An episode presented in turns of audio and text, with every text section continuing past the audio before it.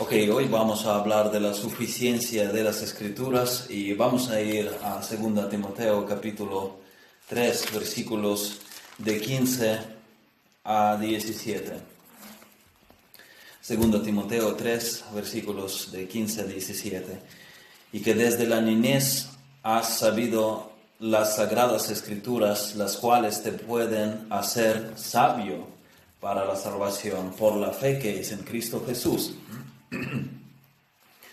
Toda la escritura es inspirada por Dios y útil para enseñar, para redarguir, para corregir, para instruir en justicia, a fin de que el hombre de Dios sea perfecto, enteramente preparado para toda buena obra.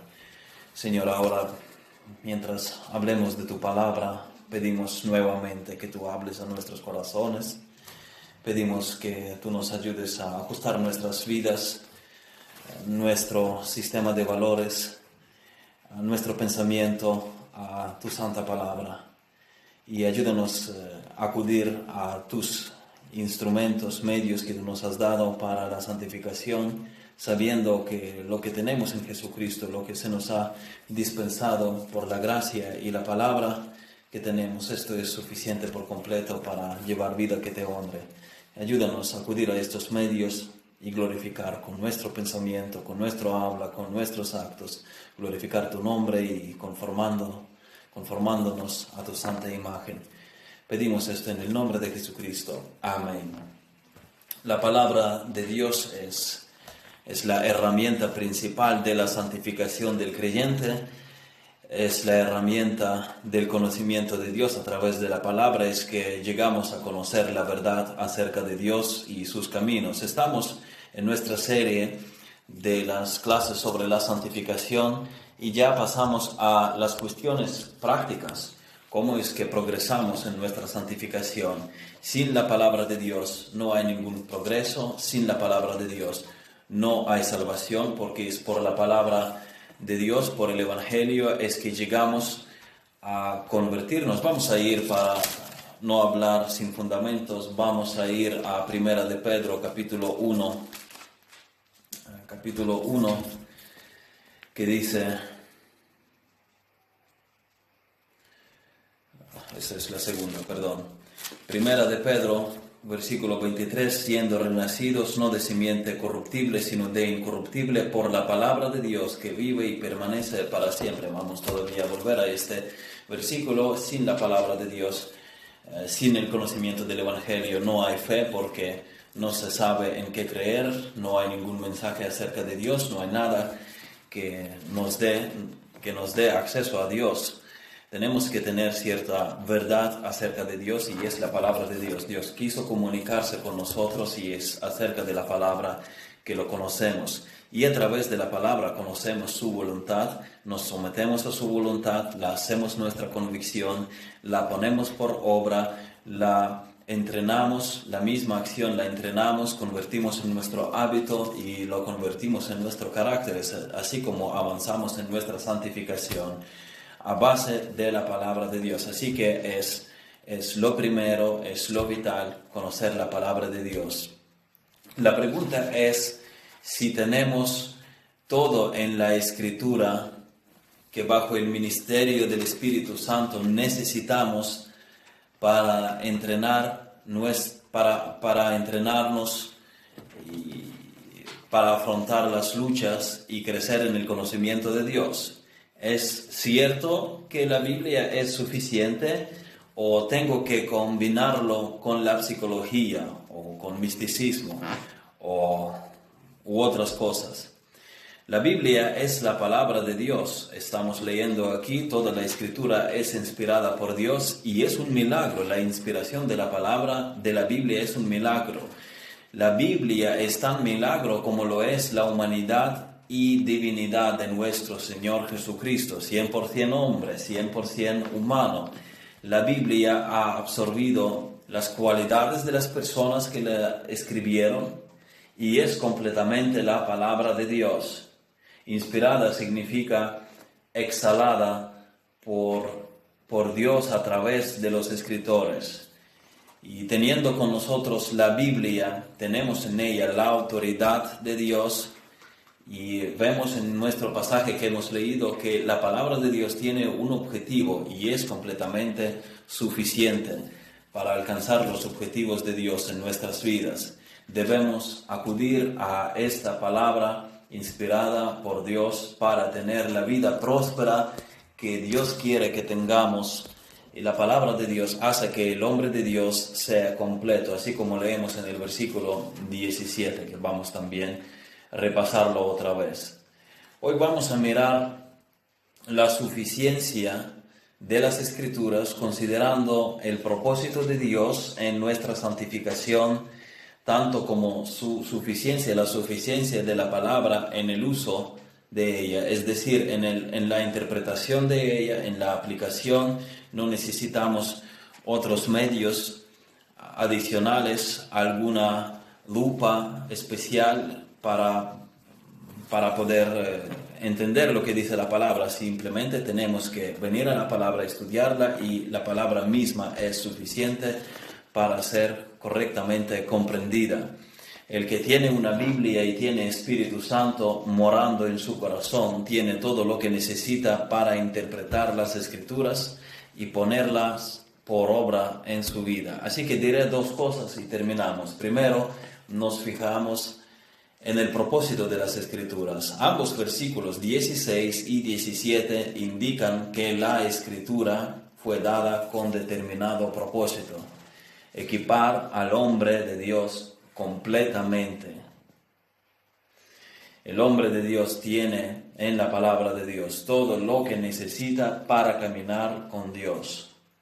Y segundo, vamos a entrar en algunas consideraciones sobre las sobre la interpretación de las escrituras, cómo la escritura es la herramienta que Dios nos dio para ser equipados por completo hablaremos cómo usarla correctamente, cómo poder entender las escrituras, con qué actitud de corazón nos aproximamos a las escrituras y cómo evitar eh, los errores en su interpretación.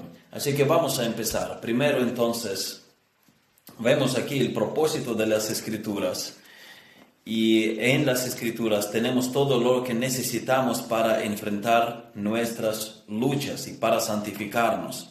Vamos a ver el propósito de las escrituras. Primero, versículo 17, dice, toda la escritura es inspirada por Dios y útil para enseñar, para redarguir, para corregir, para instruir en justicia. Cuatro acciones, cuatro efectos que produce la escritura en, aquel que la, que la estudia.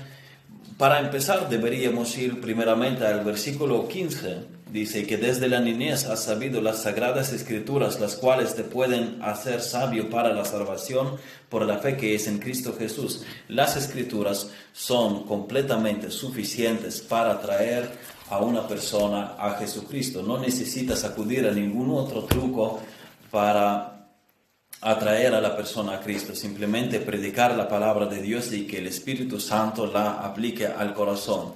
Yo he oído ah, de, bueno, de, de un señor que se había convertido supuestamente a través del baile y yo quería indagar más cómo sucedió esto. Era en una iglesia neopentecostal, en una iglesia donde yo, por ejemplo, yo personalmente podría tal vez cuestionar las conversiones, eh, porque creo que existen ambientes donde, la, donde se da menos importancia a la predicación bíblica consistente, con exposición sólida de la doctrina, y en las iglesias donde se pone más énfasis en entusiasmo, en eh, sentimentalismo, pues dudo que si, dudo del porcentaje que dice que ha comprendido bien el Evangelio. Entonces me acerqué a aquel señor y le pregunté, ¿es verdad que usted solamente vio que en la iglesia se bailaba y así se unió a la iglesia y eso fue su conversión? Y él dice, no, en realidad,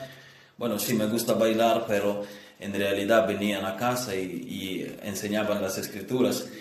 Si de verdad es genuina la conversión de este señor, si fuese así y está confundido con el tema de bailes y con el tema de, de cómo ha de ser ministerio de la iglesia local y su funcionamiento sano, pues si todavía hay alguna, eh, si, si hay conversión genuina en él, pues no ha sido por el baile, habrá sido por la enseñanza que le habían traído. Así que eh, el conocimiento acerca de la salvación, acerca de la fe en Jesucristo, acerca de Jesús mismo, viene a través de las escrituras. Y nosotros habíamos leído pasaje de Primera de Pedro que la escritura, la palabra de Dios, el Evangelio ha sido la herramienta para, la, para nuestra conversión. Y pues concluimos aquí en el versículo 15 que la Biblia es completamente suficiente para para darnos, para que nos convirtamos a Cristo. Vamos para confirmarlo, ir al Evangelio de Juan, Juan capítulo 20, versículo, versículos 30 y 31. Dice, hizo además Jesús muchas otras señales en presencia de sus discípulos, las cuales no están escritas en este libro. Pero estas se han escrito para que creáis en Jesús es el que Jesús es el Cristo, el Hijo de Dios, y para que creyendo tengáis vida en su nombre. Hay muchas más cosas que hizo Cristo, pero que no se han registrado aquí, dice Juan en su libro. Pero dice, aquellas que se han registrado, lo que yo he escrito acerca del Hijo de Dios es suficiente para que ustedes puedan creer en Él y ustedes por fe en Él pueden tener vida eterna. Ya incluso el Evangelio de Juan es suficiente para creer en Jesucristo y tener vida eterna. Pero nosotros tenemos otros 26 libros del Nuevo Testamento, aparte del Evangelio de Juan, 66 en total del Antiguo y del Nuevo Testamento.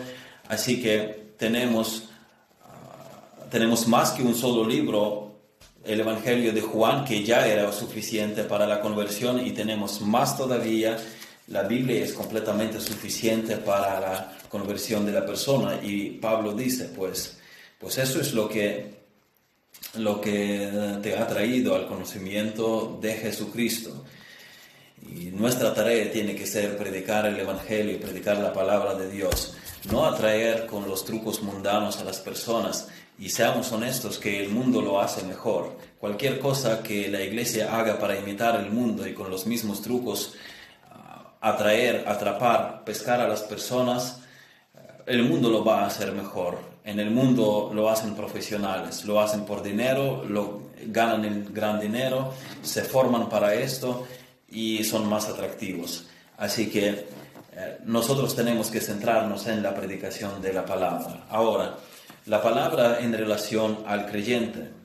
Aquí cuatro acciones, cuatro efectos de la palabra en vida del creyente. Dice, toda la escritura es inspirada por Dios y útil para enseñar. Primeramente, la palabra enseña, expone el camino de Dios, expone la doctrina de Dios, expone la doctrina de Jesucristo, la doctrina del hombre, de nuestra pecaminosidad, de nuestra depravación.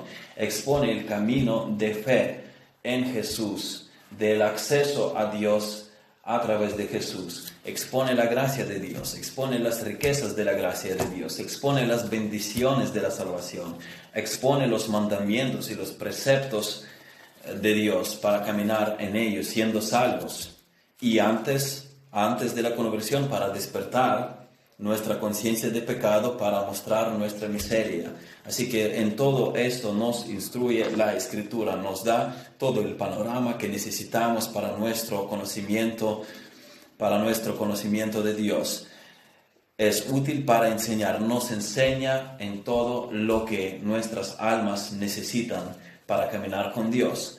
La segunda acción de la escritura es redarguir. Aquí se usa eh, la palabra elegmón y es convencer, significa convencer, dar pruebas, persuadir y reprochar también. Y muchas veces, a menudo, nosotros desviamos del camino y la palabra de Dios nos alcanza. El creyente, el que tiene el Espíritu Santo, el regenerado, es sensible a la voz de la palabra y él va a oír la corrección. El que no es regenerado, si se desvía, si se pierde definitivamente, es porque no tiene el Espíritu Santo en él que le llama la atención. Pero el creyente, él va a oír la palabra de Dios y siempre, nunca le va a, faltar la incomodación por el pecado que haga.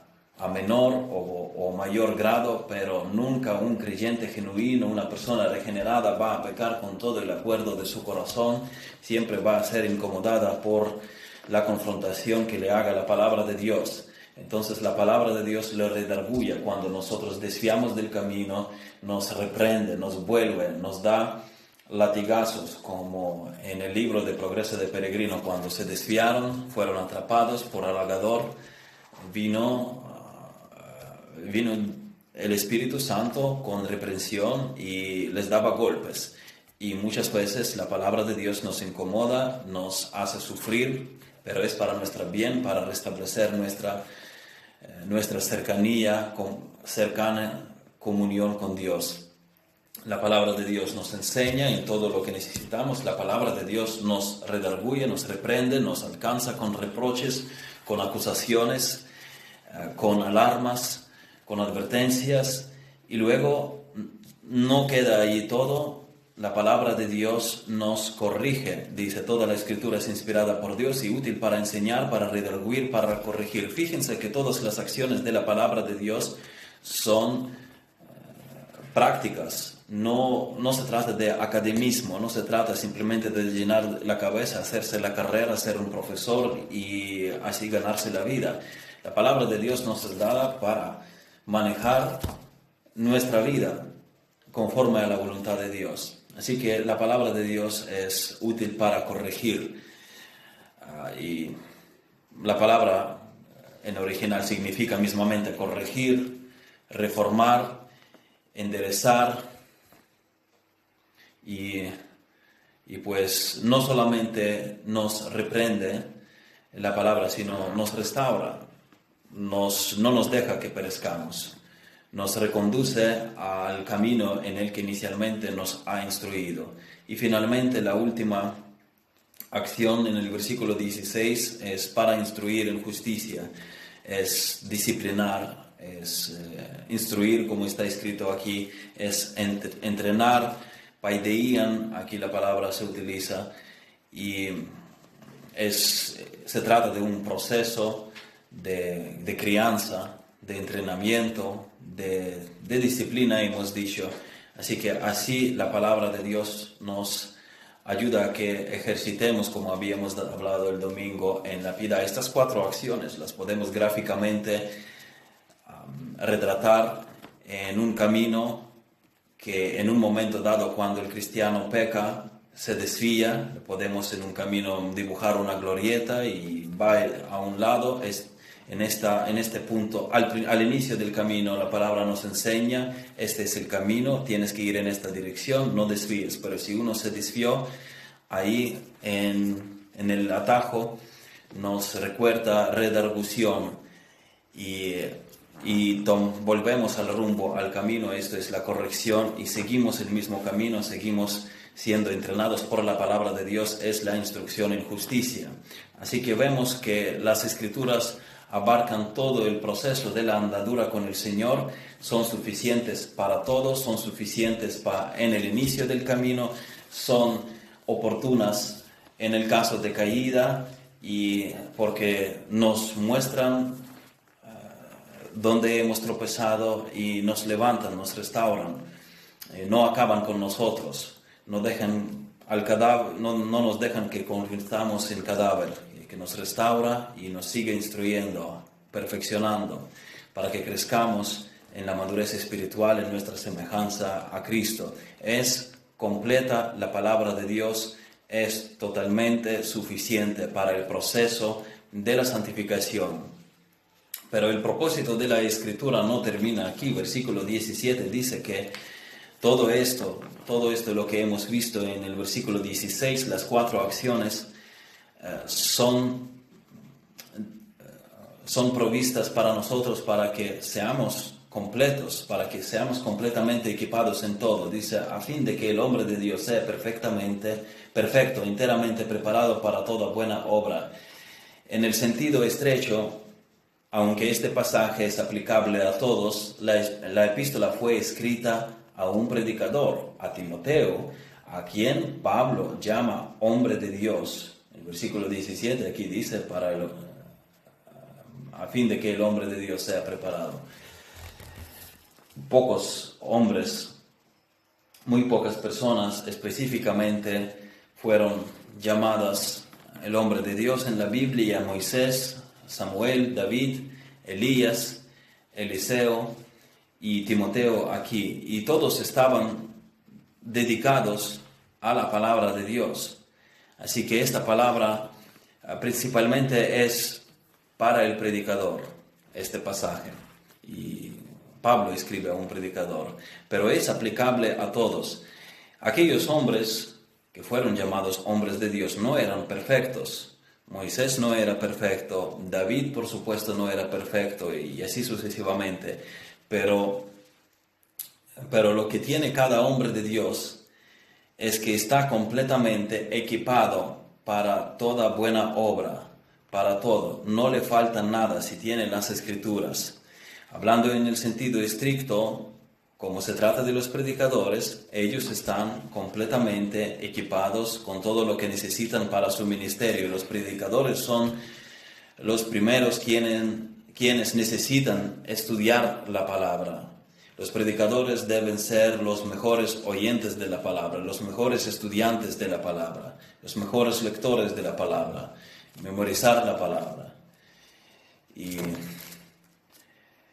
y pues este versículo resalta la suficiencia de la palabra. Fíjense en su vocabulario, a fin de que el hombre de Dios sea perfecto, completo en todo lo que él necesita. Puede que él todavía no ha llegado al, mayor nivel de madurez eh, que pueda alcanzar, pero, pero está equilibrado en todos los sentidos. Por ejemplo, si nosotros hablamos de, un niño que va al colegio de, de 10 años, digamos, un niño de 10 años. Él todavía no es un varón que puede trabajar, que puede sostener su familia, que, puede ser exitoso en su actividad como una persona adulta, y, pero para su edad, ah, si es un niño ejemplar, si estudia bien, si eh, obedece a sus padres, si su salud está buena, si está vestido bien, se comporta bien, nosotros decimos acerca del niño que éste está completo, perfecto.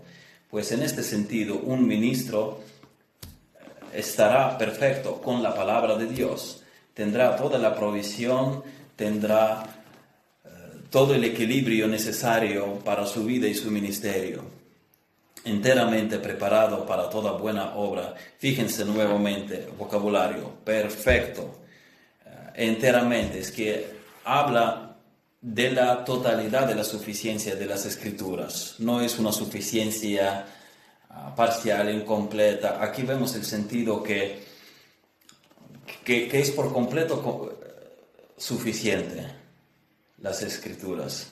Perfecto, enteramente preparado para toda buena obra. No para algunas buenas obras, para toda buena obra, para todo para en tu diario andar con el Señor, en tu ministerio, para todo tienes en la escritura todo lo que necesitas. La escritura da respuestas a todo, con quién casarse, dónde trabajar, cómo proceder en uno u otro caso. Así que si tienes las escrituras y el Espíritu Santo, tienes todo lo que necesitas. Y muchos cuestionan la suficiencia de las escrituras. Algunos muchos creen que, sí, la escritura es inspirada por Dios y sin embargo algunos de ellos no creen que las escrituras contengan todo lo que necesitamos. Pueden decir, sí, es inspirada, es la palabra de Dios, pero todavía tenemos que añadir otros medios auxiliares, unas muletas a las escrituras. Y muchos agregan psicología, otros agregan pragmatismo, por ejemplo, yo oía un de un predicador en Rusia que decía que ellos con su equipo de liderazgo fueron a una fábrica local de Coca-Cola para, para ver cómo ellos eh, avanzan con sus proyectos e implementar algunos de sus principios en la iglesia, qué conexión habrá entre Coca-Cola y el reino de Dios. Otros añaden misticismo, es interpretar las escrituras a la luz de la experiencia mística privada, subjetiva. Así que que, la, que una persona cree que la Biblia es inspirada por Dios todavía no significa automáticamente que cree en la suficiencia de las escrituras. Algunos podrían decir, sí, es la palabra de Dios, es la palabra inspirada de Dios, infalible, inerrante, pero necesitamos otras cosas para ser completos. Pues esto está refutado aquí. Dice, mira, estás enteramente preparado para toda buena obra. Perfecto. No necesitas nada más. Y tenemos que tener cuidado en añadir las cosas a las escrituras. La sabiduría humana, eh, la sabiduría mundana no tiene nada que añadir a la palabra de Dios. Y además agregar a la palabra trae muerte. En Génesis 3, Eva añadió a la palabra de Dios. No podemos ni siquiera tocarlo, dice.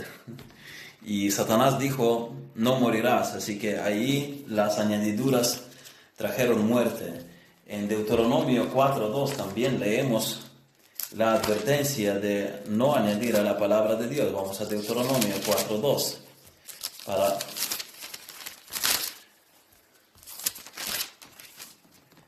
Dice, no añadiréis a la palabra que yo os mando, ni disminuiréis de ella, para que guardéis los mandamientos de Jehová vuestro Dios que yo os ordeno. También podemos ir a Oseas, Oseas capítulo, eh, capítulo 4, versículo 6,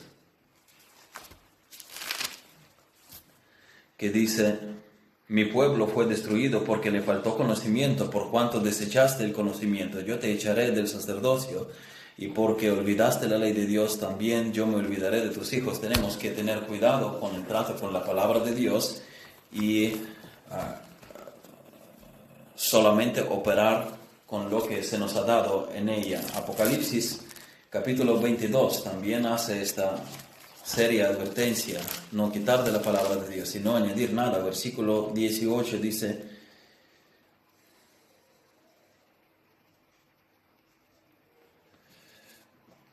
Yo testifico a todo aquel que oye las palabras de la profecía de este libro, si alguno añadiera estas cosas, Dios traerá sobre él las plagas que están escritas en este libro, y si alguno quitara de las palabras del libro de esta profecía, Dios quitará su parte del libro de la vida y de la santa ciudad y de las cosas que están escritas en este libro. Así que cuidado con, con no añadir las cosas a la Biblia que no están escritas en la Biblia y darlas por, por la palabra de Dios y cuidado de no quitar, no esquivar los textos que ya están en la Biblia. Vamos a Salmo 19, que también nos habla de la suficiencia de la palabra de Dios. Salmo 19, versículo 7 dice, la ley de Jehová es perfecta, que convierte el alma. El testimonio de Jehová es fiel, que hace sabio al sencillo. Los mandamientos de Dios de Jehová son rectos, que alegran el corazón. El precepto de Jehová es puro, que alumbra los ojos. Para todo es suficiente, es perfecta la palabra de Dios. La palabra de Dios aporta la claridad. A la palabra de Dios habla con claridad. El temor de Jehová es limpio, que permanece para siempre. Los juicios de Dios son verdad, eh, todos justos. Y la palabra de Dios juzga acerca de las cuestiones de la vida con rectitud, con limpieza, ah, con absolutez. La palabra es limpia moralmente, es limpia éticamente, no tiene imperfecciones, es suficiente para dar respuestas en cualquier situación y es estándar para juzgar los asuntos de la vida. Deseables son más que el oro y más que mucho oro afinado y dulces más que miel y que la que destila del panal. No necesitamos la sabiduría del mundo si tenemos esta palabra de la que, de la que se habla así, de la que todo esto es cierto. Ah, no necesitamos la sabiduría mundana aún estando bajo la guía de la palabra de Dios. Como dijo un predicador, dijo que, que él en su error dice que en una mano un pastor tiene que tener la Biblia y en otra la psicología. Un error gravísimo.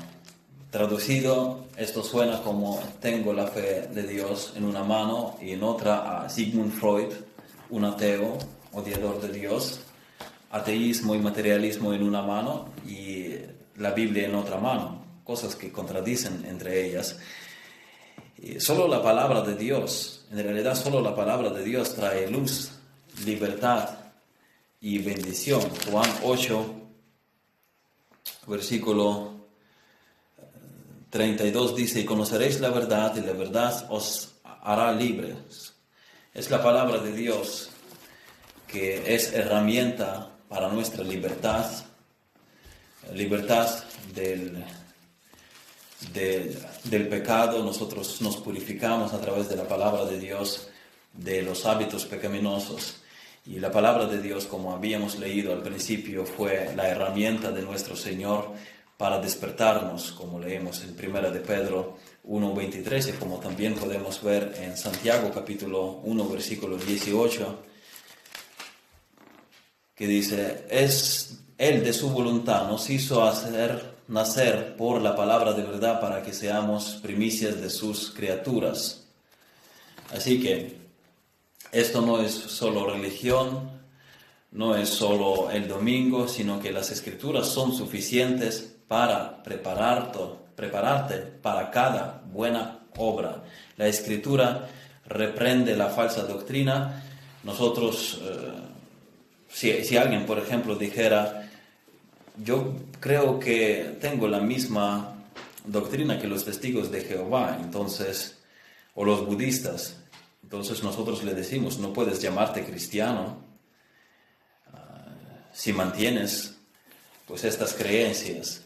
¿Y por qué? Porque la palabra misma lo dice, porque la palabra aclara que Jesús es el camino, eh, la verdad y la vida, y nadie viene al Padre sino por Él. Así que no puedes negar la deidad de Jesucristo, por ejemplo, y pretender llamarte cristiano o considerar que puedes tú mismo labrarte el camino a la perfección sin Jesucristo como, como se cree en el budismo y así sucesivamente. Entonces la palabra de Dios reprende eh, los errores doctrinales y la escritura también reprende la conducta impía. Si alguien está en pecado, nos acercamos y le decimos, oye, ¿qué crees que estás haciendo? La palabra de Dios dice que eres comprado por precio, que eres templo del Espíritu Santo y si la persona persiste en pecar, ya no será considerada cristiano.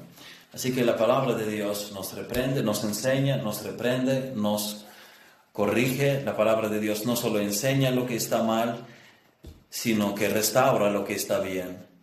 La crítica debe ser constructiva, no es para destruir a la persona, es para corregir. Mi intención cuando quiero ayudar a una persona a salir del pecado, mi intención no es que la persona después del pecado siga remordiéndose bajo mi reprimenda. Eh, yo no le voy a decir repetidamente, mira, pero ¿qué has hecho? Yo te decía, no, no hacer así, pero ves, ahora cosechas lo que tú, eh, los frutos de tu terquedad. Mi objetivo no es hundirlo más, mi objetivo es sacarlo de esto y es lo que hace la palabra de Dios. Ella restaura, ella corrige. Así que la Biblia se nos dio con este propósito para equiparnos por completo para toda buena obra. Si usas las escrituras para otros fines que no sea este, honrar a Dios a través de la vida según la palabra, eh, santificarse progresivamente pues eh, en este caso utilidad alguna de ella no tendrás si no usas con este fin, fin con el que la palabra fue dada. Y este sentido de suficiencia de la palabra de Dios ah, es, como, es comparable con la preparación de un barco para navegación. Un barco que tiene todo para navegar en alta mar es como nosotros, teniendo la palabra. Teniendo la palabra, estamos cargados, estamos completos y no necesitamos nada más. Imaginemos que estemos en un barco y alguien venga y diga, mira, eh, tenéis también, tenéis que poner una cisterna, digamos, encubierta. ¿Para qué? Con ningún objetivo, pero por si acaso que la tengáis simplemente, para que os ocupe sitio. No la necesitamos. Pues en este mismo sentido no necesitamos nada más. Si tenemos la palabra de Dios es completamente suficiente para nuestra vida con el Señor y para el ministerio en la iglesia. Así que las escrituras son completamente suficientes para tu caminar con Dios, para tu santificación. No necesitas un supuesto profeta, no necesitas psicología en la iglesia, no necesitas un escenario en la iglesia y así sucesivamente. La gente se aburre en la iglesia, dicen, nosotros necesitamos montar un teatro, nosotros necesitamos montar un baile porque la gente se aburre, se va. Pero miren, la gente se aburra se aburre, se aburre porque no conoce a Dios y por eso necesita diversión del carácter mundano y busca algo que, sea entretenido porque no conoce a Dios. Eh, no se deleita en Dios y por esto una predicación acerca de Dios, la predicación de la palabra de Dios les parece aburrida. ¿Por qué? No conocen a Dios y no se deleita en Dios porque no le conoce, no conoce a Dios porque no conoce las escrituras. Así que recordar esto, las escrituras son suficientes para nuestra santificación. El que es regenerado tiene una Biblia, tiene todo lo necesario para la obediencia a Dios y conformación a la imagen de Cristo. Ahora, de lo dicho anteriormente, la conclusión es que necesitamos conocer las escrituras y ponerlas por obra para que haya efecto para el que Dios nos dio su palabra. La palabra de Dios puede y debe ser entendida. Es lo segundo que queríamos hablar hoy, cómo interpretar las escrituras. La tenemos, pero hay tanta diversidad de opiniones sobre, sobre uno y el mismo texto, entonces cómo interpretar la Biblia para evitar los errores doctrinales. Cuando, decir antes que cuando no vivimos dignamente, cuando no estamos satisfechos con nuestros frutos, cuando nuestros frutos no son realmente buenos, no es la culpa de la Biblia. La Biblia es clara, la Biblia es accesible, la Biblia puede ser entendida, la Biblia puede ser vivida por el poder del Espíritu de Dios, así que el problema del fruto malo es nuestra, eh, en nuestra vida nunca es de las escrituras, sino de que nosotros permitimos que otras fuentes determinen nuestras acciones. A veces pensamos que las escrituras definen nuestra vida, solo porque digamos amén manejando la cabeza cuando no lo es así en absoluto.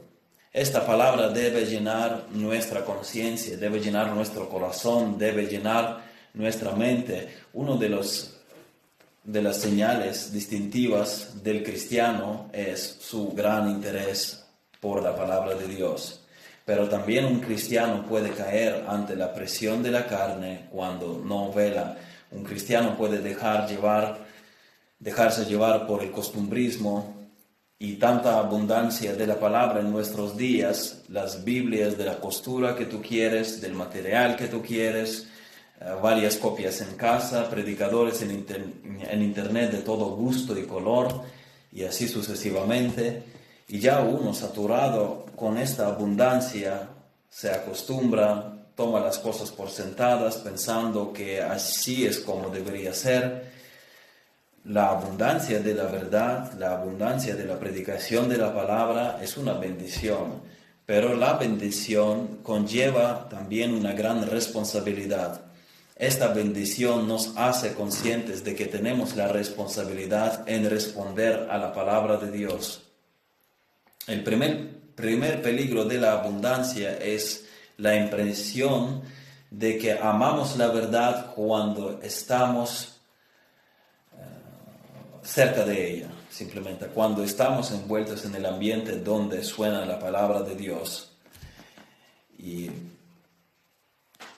otro, otro peligro de la abundancia es la falsa impresión de que el ser saturados con la verdad, con la Biblia, con los sermones de la Biblia, con los libros, todo esto nos puede dejar con impresión de que la verdad de Dios ya nos ha impactado, ya está instalada en nuestras mentes y no siempre es así.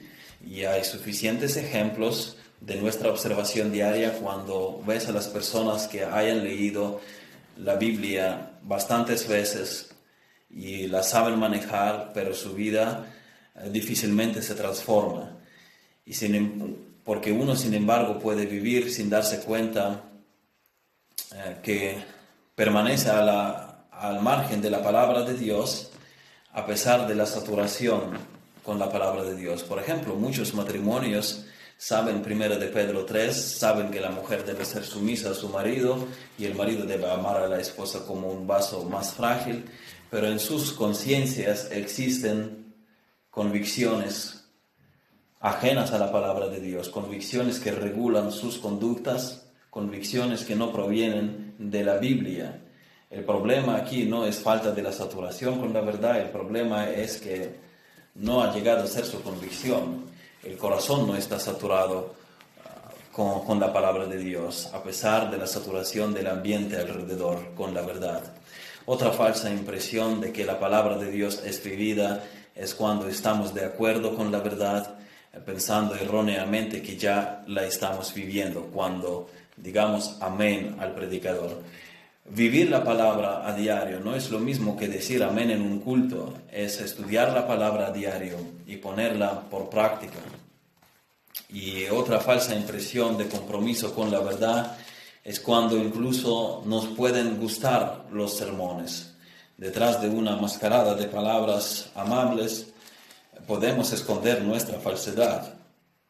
Un creyente íntegro es aquel que constantemente se alimenta con la verdad y la verdad toca su voluntad, toca la razón, toca su mente, toca sus decisiones, toca sus afectos, entrena gradualmente sus afectos, los, los inclina hacia eh, la voluntad de Dios expresada en la palabra de Dios.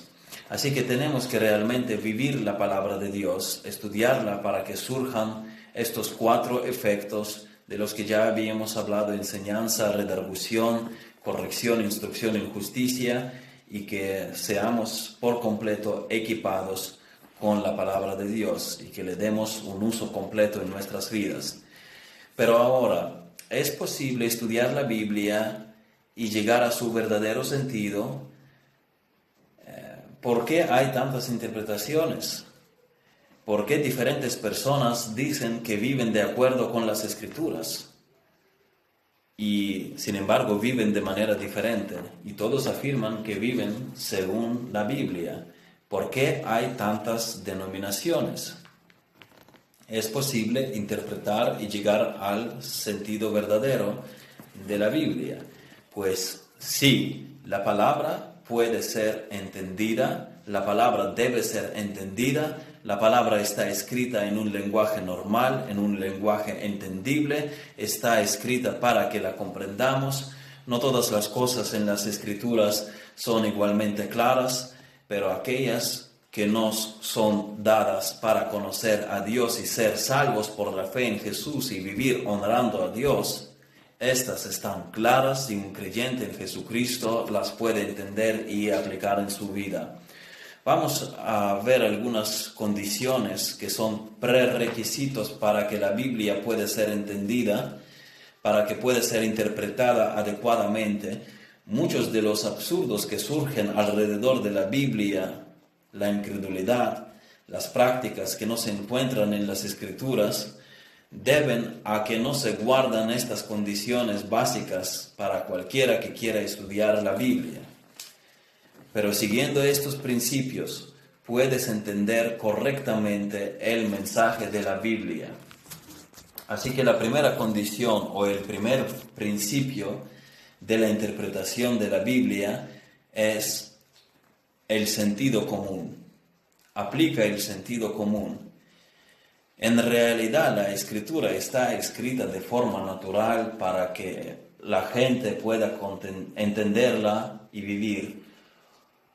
Uno solo necesita tener mente. La Biblia está escrita para ayudarte a llegar al cielo.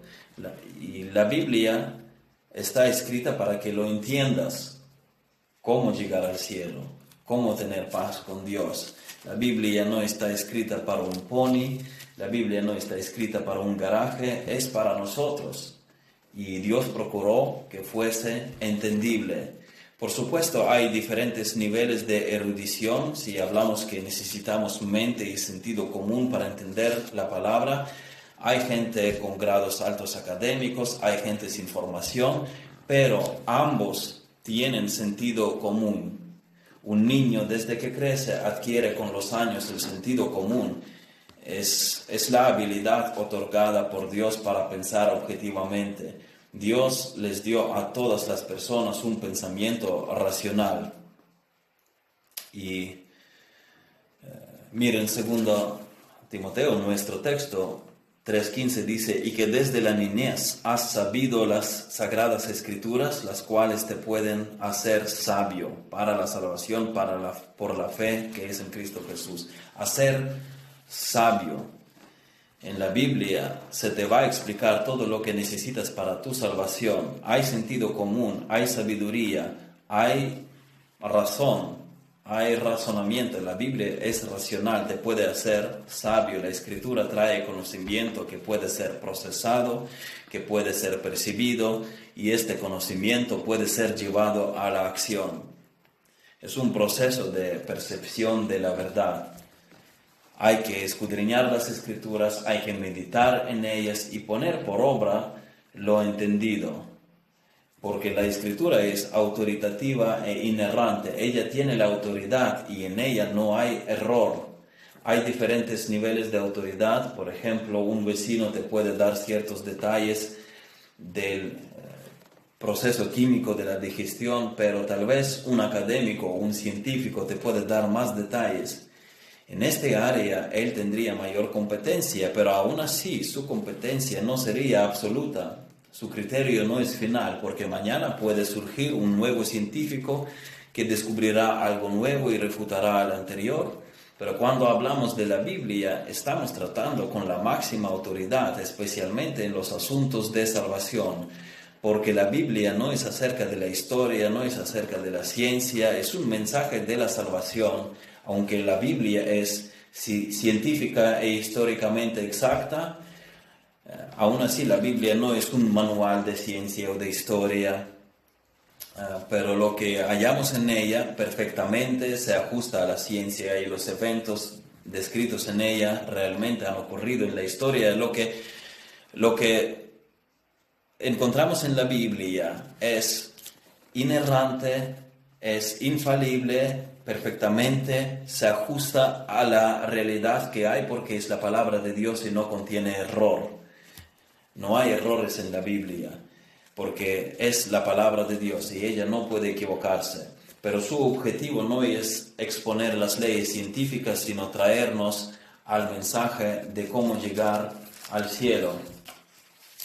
Así que repito, cuando hablamos de la Biblia, hablamos de la máxima, de la absoluta autoridad. Miren lo que dice Salmo 139, creo que es Salmo 139 no 138. Versículo 2, porque has engrandecido tu nombre y tu palabra sobre todas las cosas. Cuando hablamos de la palabra de Dios, estamos hablando de la máxima autoridad que Dios la elevó junto con su nombre por encima de todo. Ahora, volviendo al tema, necesitamos el sentido común. Dios en su palabra llama a razonar, nos llama al sentido común.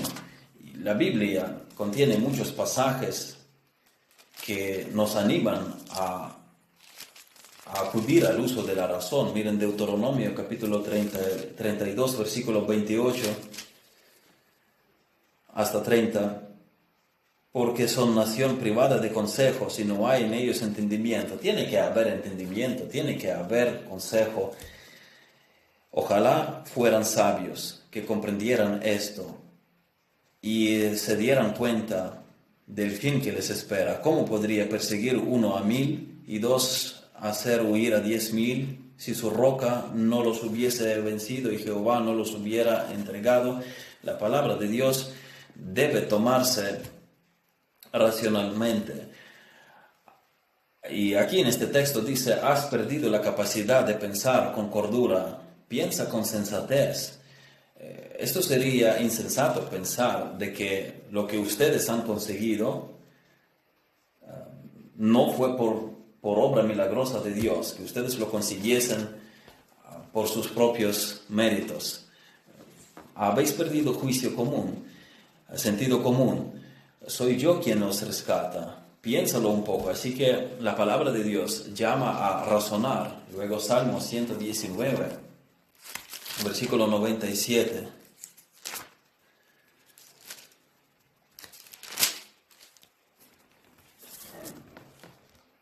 Oh, cuánto amo yo tu ley. Todo el día en ella mi es todo el día es ella mi meditación.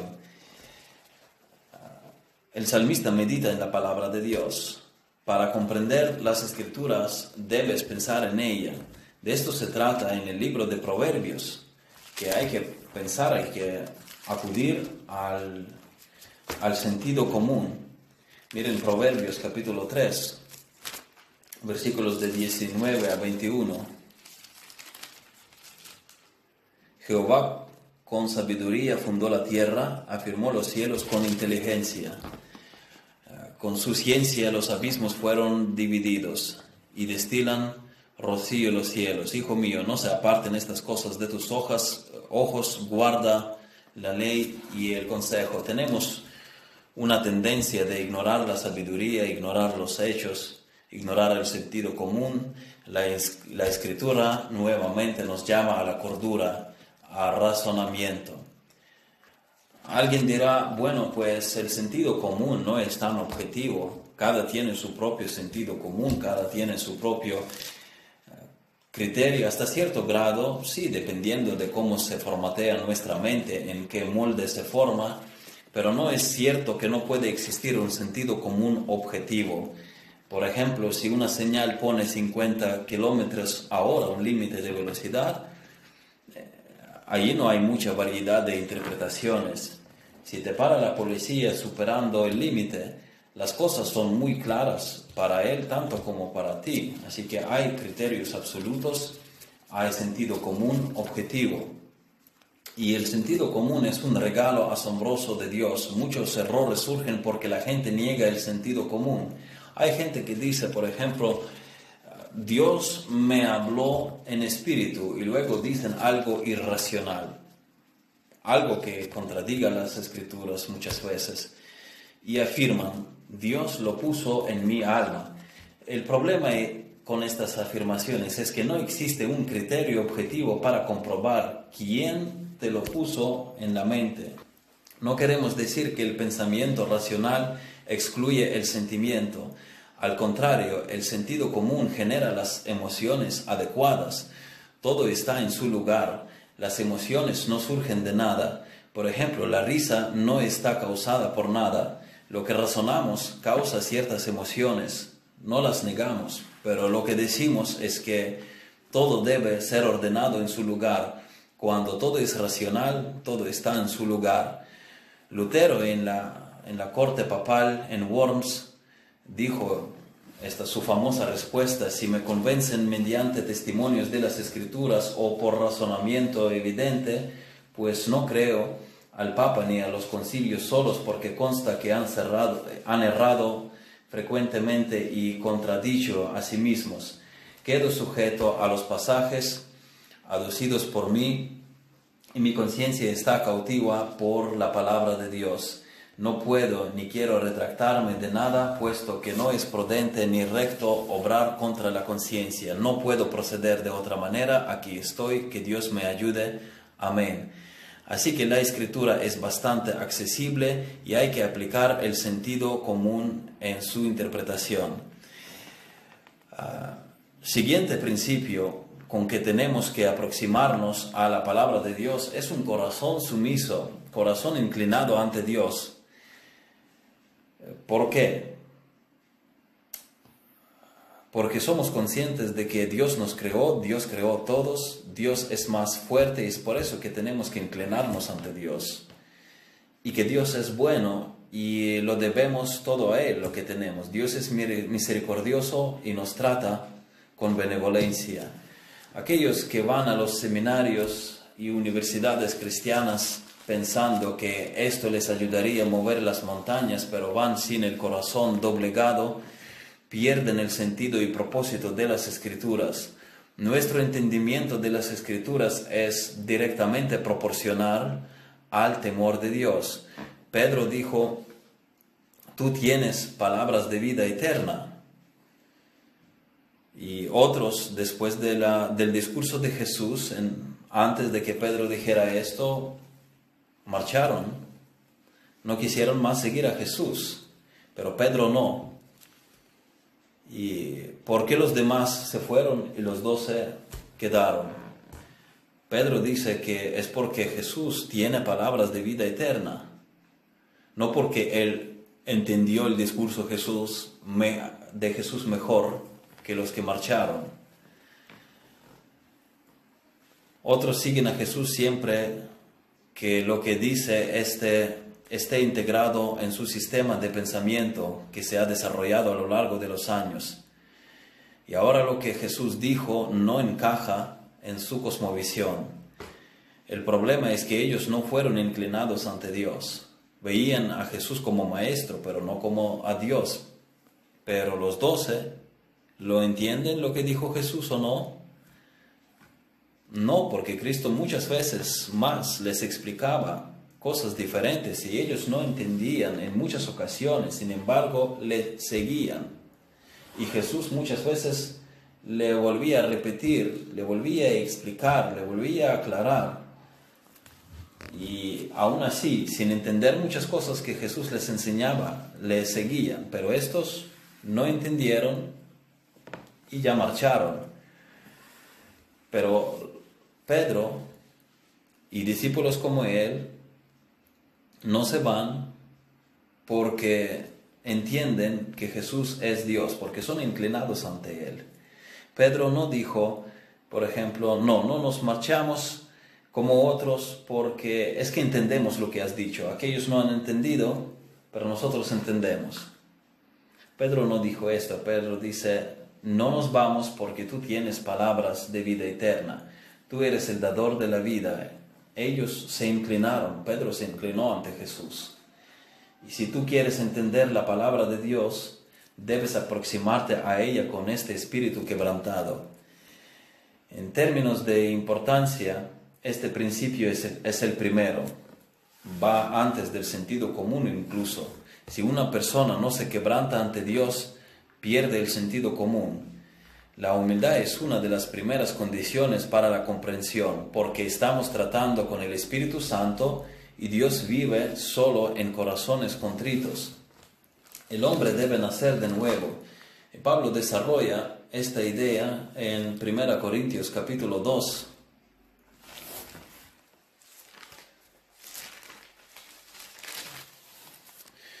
Cuando dice, Versículo 14, pero el hombre natural no percibe las cosas que son del Espíritu de Dios porque para él son locura y no las puede entender porque se han de discernir espiritualmente.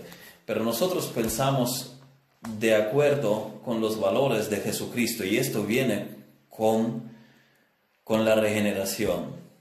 Así que primer principio, dijimos, era acercarse a las escrituras con el sentido común. La escritura está escrita en un lenguaje normal para que la pudiéramos entender. No, es un libro de enigmas. Dios quiso comunicarse con nosotros para que lo entendiéramos. Entonces hay que aplicar el sentido común y hay en muchas ocasiones Dios llama a su pueblo a que usen la razón, a que usen el sentido común, a que reflexionen a que sean sabios.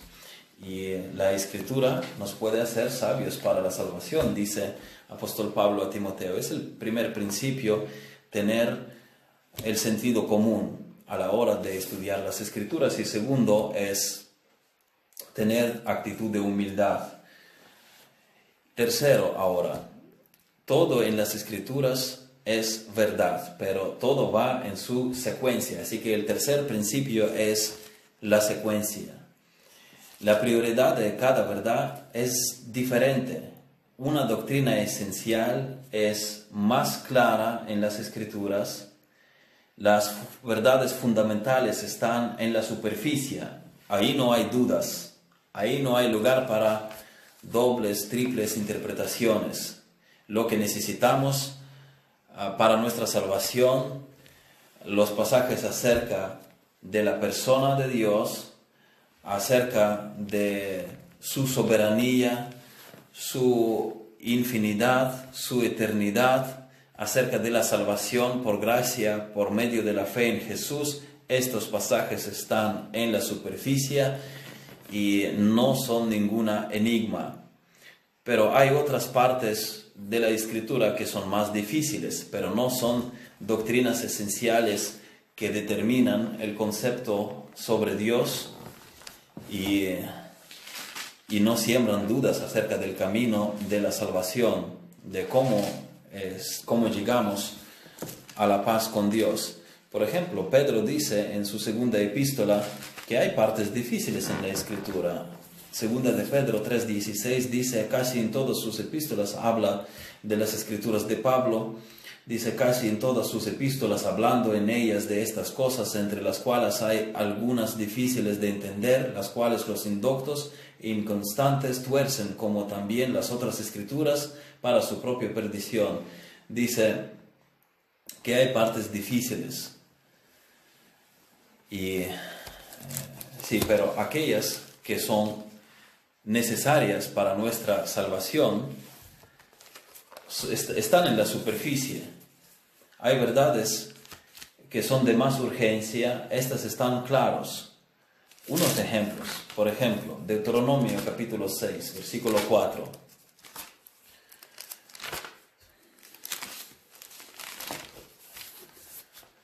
Dice, Oye Israel, Jehová nuestro Dios, Jehová uno es. Para entender esto, no necesitas un doctorado, esto está clarísimo. Si una persona no acepta este hecho obvio, todo lo demás que estudie en las escrituras no lo beneficiará. Así que el principio de secuencia es este, que las cosas de más peso, de más urgencia en las escrituras son clarísimas y no necesitamos descifrarlas, simplemente leerlas y entenderlas con el lenguaje con el sentido normal de lo escrito. Eclesiastés capítulo 12 también, versículo 13, son cosas claras.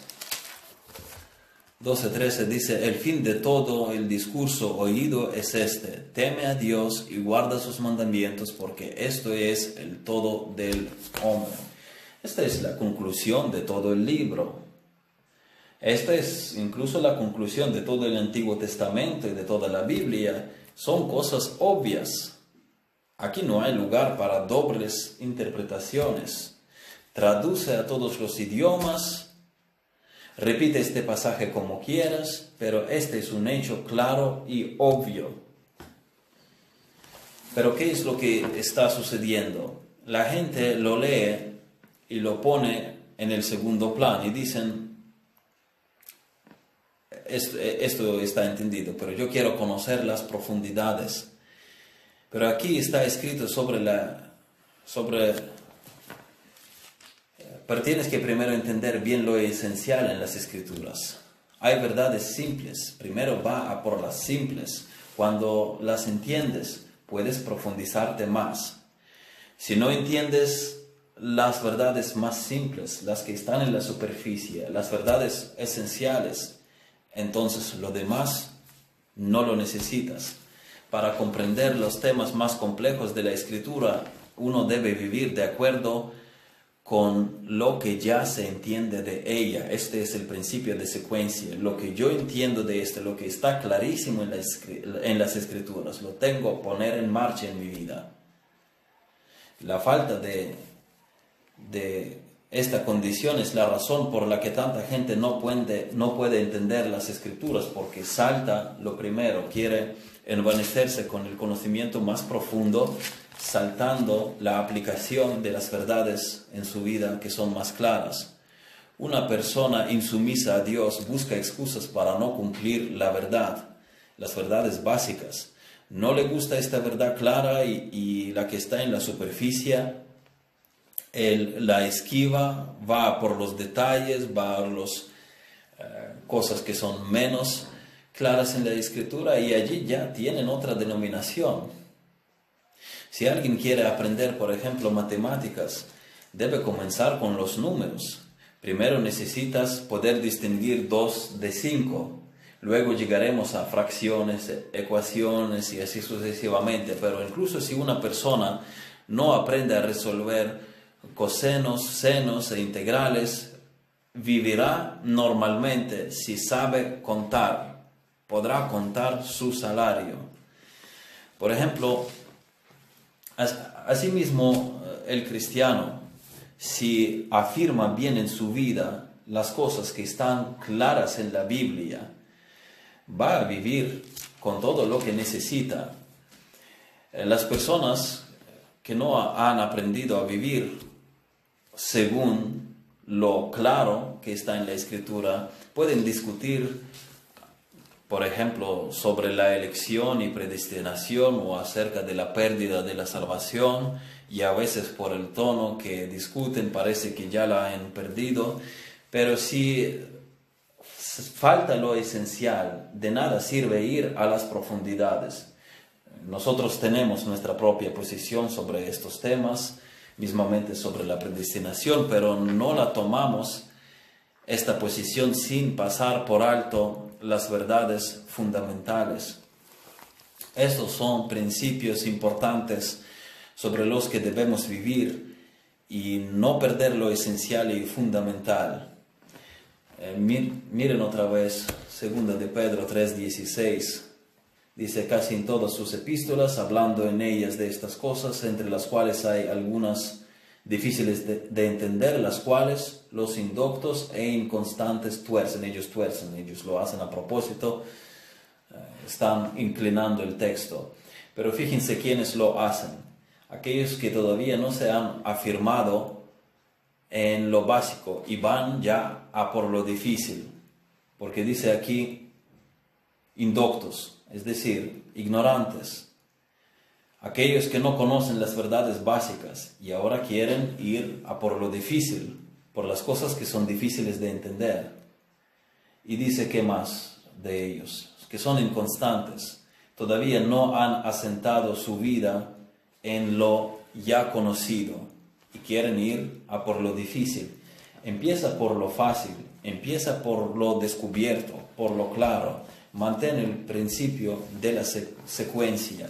¿Entendiste un poco? Domínalo primero. Domina primeramente bien esto. Asegúrate que lo sabes, entiendes y que lo pones por obra en tu vida. ¿Entendiste un poco más? Domínalo también este aprende las escrituras en la secuencia, en el orden de la esencialidad de las doctrinas. Y cuarto, cuarto principio de la interpretación plana de las escrituras, debe haber objetivo correcto en el estudio de la palabra de Dios. No estudiamos la Biblia para discutir con alguien, para pinchar a alguien, para competir en los conocimientos, para preparar un sermón, para enseñar a alguien. La tarea principal es la salvación, como habíamos leído nuestro pasaje, versículo 15, 2 Timoteo 3, 15, y que desde la niñez has sabido las sagradas escrituras, las cuales te pueden hacer sabio para la salvación por la fe que es en Cristo Jesús. Estudiamos lo que necesitamos para ser salvos. No estudiamos la cultura del antiguo oriente, no estudiamos la historia, no lo usamos como un libro para expandir nuestros horizontes, no estudiamos la Biblia para no quedarnos detrás de nadie. Mira, y este conoce la Biblia yo por qué no la voy a conocer, déjame estudiar también. Dios nos dio las escrituras para transformarnos y versículos 16, 17 lo dicen, toda la escritura es inspirada por Dios y útil para qué? Ah, para expandir nuestra cosmovisión y eh, hacernos visibles, ponernos en el radar de los eruditos, no, dice para enseñar, para redarguir, para corregir, para instruir en justicia, es para que andemos en justicia a fin de que el hombre de Dios sea perfecto, enteramente preparado para toda buena obra. El propósito de las escrituras es mostrar dónde estamos equivocados, sacarnos de allí y guiarnos por la senda de justicia. Damos gracias a ti, nuestro Dios, que tú nos has dado la palabra que es perfecta, que es pura, que es completa, que es sin error.